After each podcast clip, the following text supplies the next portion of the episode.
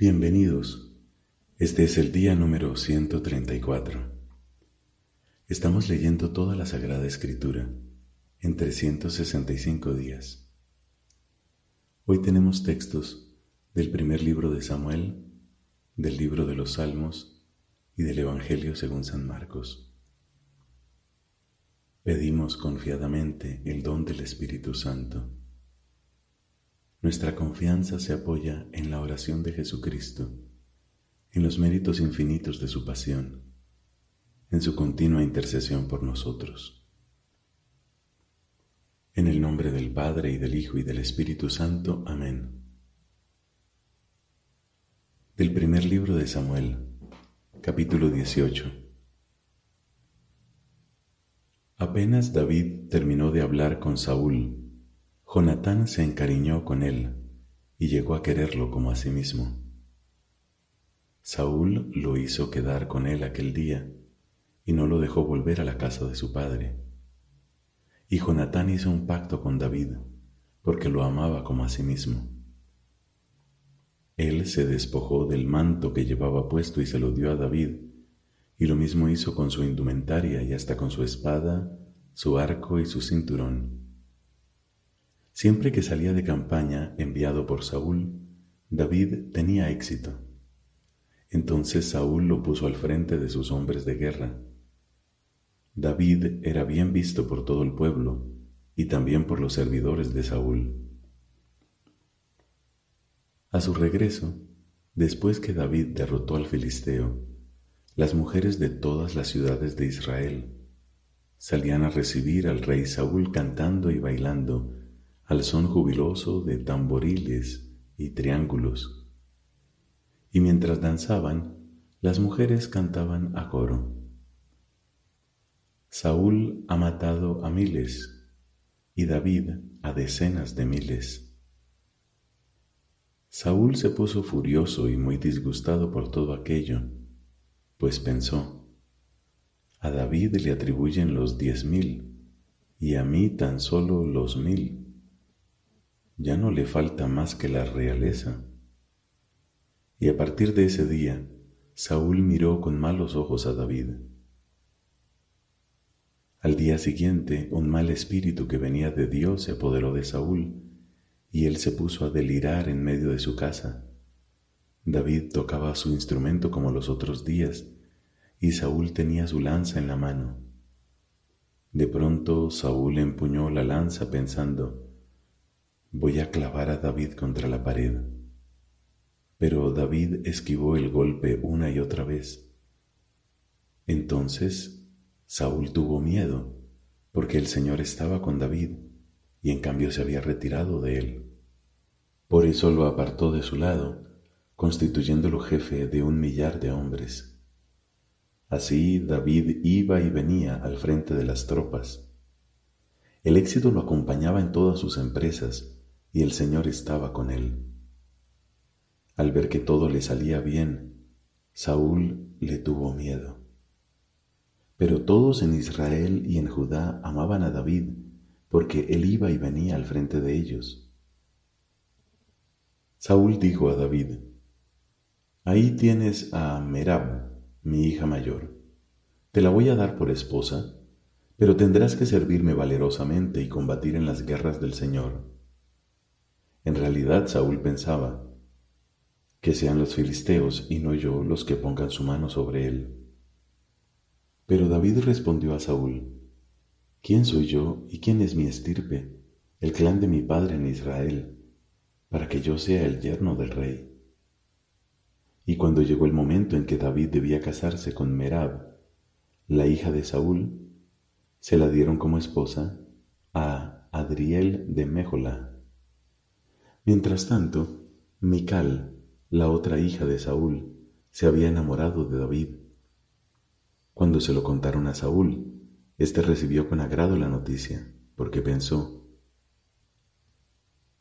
se la daré para tenerlo atrapado, y así caerá en manos de los filisteos. Entonces Saúl dijo a David por segunda vez, Hoy vas a ser mi yerno. Además dio esta orden a sus servidores, Díganle a David confidencialmente El rey te aprecia y todos sus servidores te quieren. Ahora es el momento de convertirte en yerno del rey. Los servidores del rey repitieron estas palabras a David, pero él les respondió, ¿les parece poca cosa ser yerno del rey? Yo soy un hombre pobre y de condición humilde. Cuando los servidores informaron a Saúl de lo que había dicho David, Saúl les dijo, Háblenle así a David. Como único precio a cambio de su hija, el rey quiere cien prepucios de filisteos para vengarse de sus enemigos. De esta manera, Saúl pensaba lograr que David cayera en manos de los filisteos.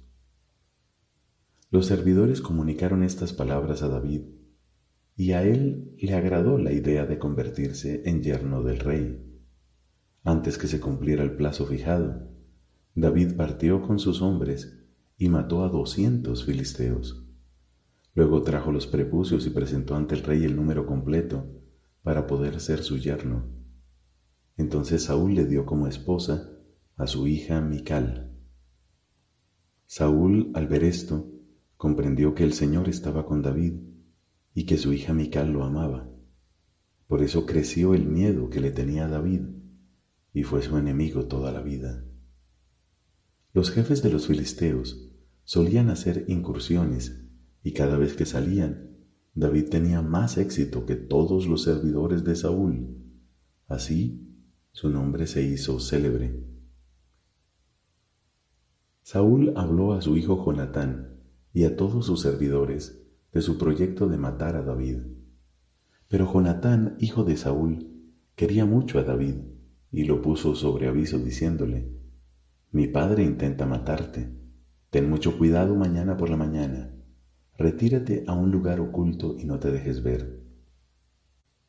Yo saldré y me quedaré junto con mi padre en el campo donde tú estés. Le hablaré de ti y veré qué pasa y te lo comunicaré. Jonatán habló a su padre Saúl en favor de David y le dijo, Que el rey no peque contra su servidor David, ya que él no ha pecado contra ti. Al contrario, sus acciones te reportan grandes beneficios. Él se jugó la vida cuando derrotó al filisteo, y el Señor dio una gran victoria a todo Israel.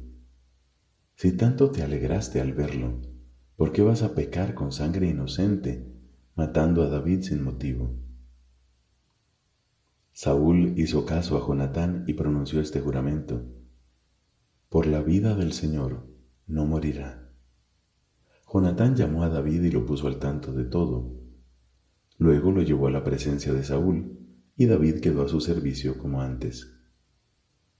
Al reanudarse la guerra, David salió a combatir contra los filisteos, les infligió una gran derrota y ellos huyeron ante él. Entonces un mal espíritu del Señor se apoderó de Saúl, mientras él estaba sentado en su casa con la lanza en la mano y David tocaba su instrumento. Saúl trató de clavarlo contra la pared con la lanza, pero David esquivó el golpe de Saúl y la lanza se clavó en la pared. Enseguida, David huyó y se puso a salvo. Aquella misma noche, Saúl envió unos emisarios a la casa de David para vigilarlo y darle muerte a la mañana. Pero Mical, su esposa, le advirtió, Si no salvas tu vida esta noche, mañana estarás muerto. Mical ayudó a David a bajar por la ventana, y él huyó para ponerse a salvo. Luego Mical tomó el ídolo familiar y lo colocó sobre la cama. Puso en la cabecera un cuero de cabra y lo cubrió con una manta.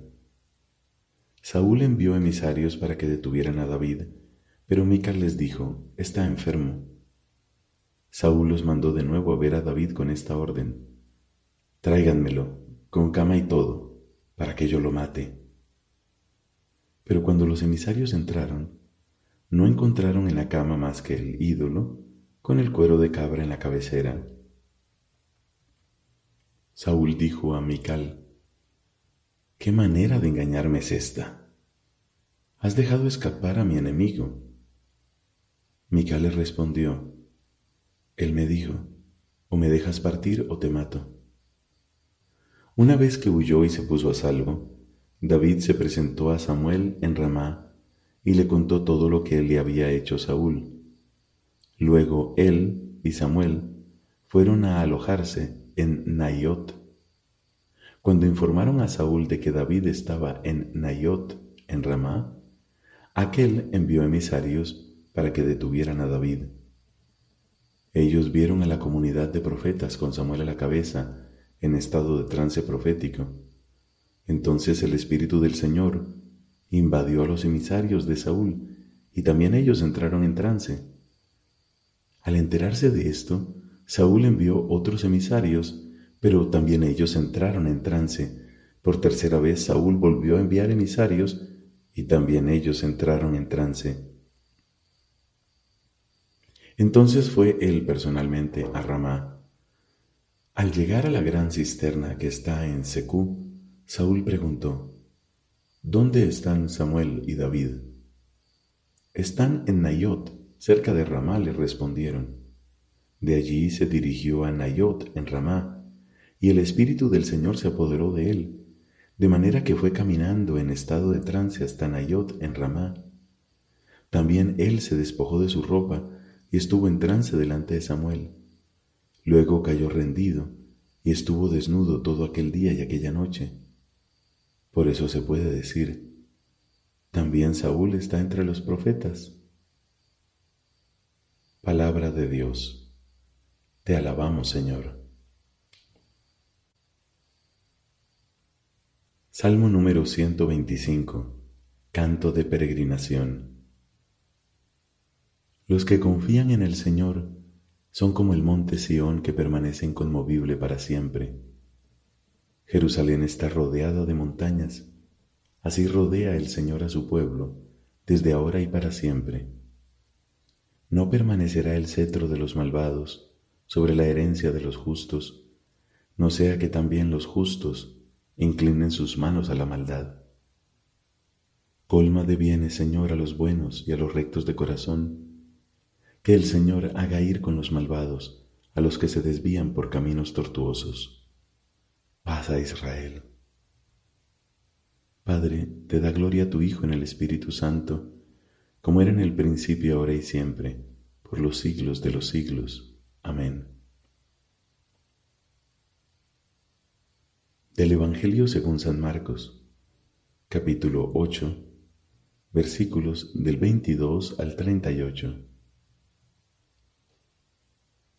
Cuando llegaron a Bethsaida, le trajeron a un ciego y le rogaban que lo tocara. Él tomó al ciego de la mano y lo condujo a las afueras del pueblo. Después de ponerle saliva en los ojos e imponerle las manos, Jesús le preguntó, ¿ves algo? El ciego, que comenzaba a ver, le respondió, veo hombres como si fueran árboles que caminan. Jesús le puso nuevamente las manos sobre los ojos y el hombre recuperó la vista. Así quedó curado y veía todo con claridad. Jesús lo mandó a su casa diciéndole, ni siquiera entres en el pueblo. Jesús salió con sus discípulos hacia los poblados de Cesarea de Filipo y en el camino les preguntó, ¿quién dice la gente que soy yo? Ellos le respondieron, algunos dicen que eres Juan el Bautista, otros Elías y otros alguno de los profetas. ¿Y ustedes quién dicen que soy yo? Respondiendo, Pedro le dijo, Tú eres el Mesías. Jesús les ordenó terminantemente que no dijeran nada acerca de él, y comenzó a enseñarles que el Hijo del Hombre debía sufrir mucho y ser rechazado por los ancianos, los sumos sacerdotes y los escribas, que debía ser condenado a muerte y resucitar después de tres días. Y les hablaba de esto con toda claridad. Pedro, llevándolo aparte, comenzó a reprenderlo. Pero Jesús, dándose vuelta y mirando a sus discípulos, lo reprendió diciendo, Retírate, ve detrás de mí, Satanás porque tus pensamientos no son los de Dios, sino los de los hombres.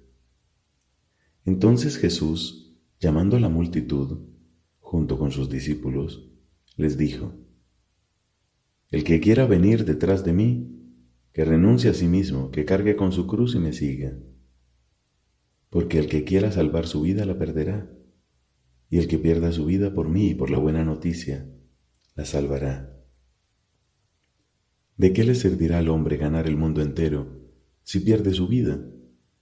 ¿Y qué podrá dar el hombre a cambio de su vida?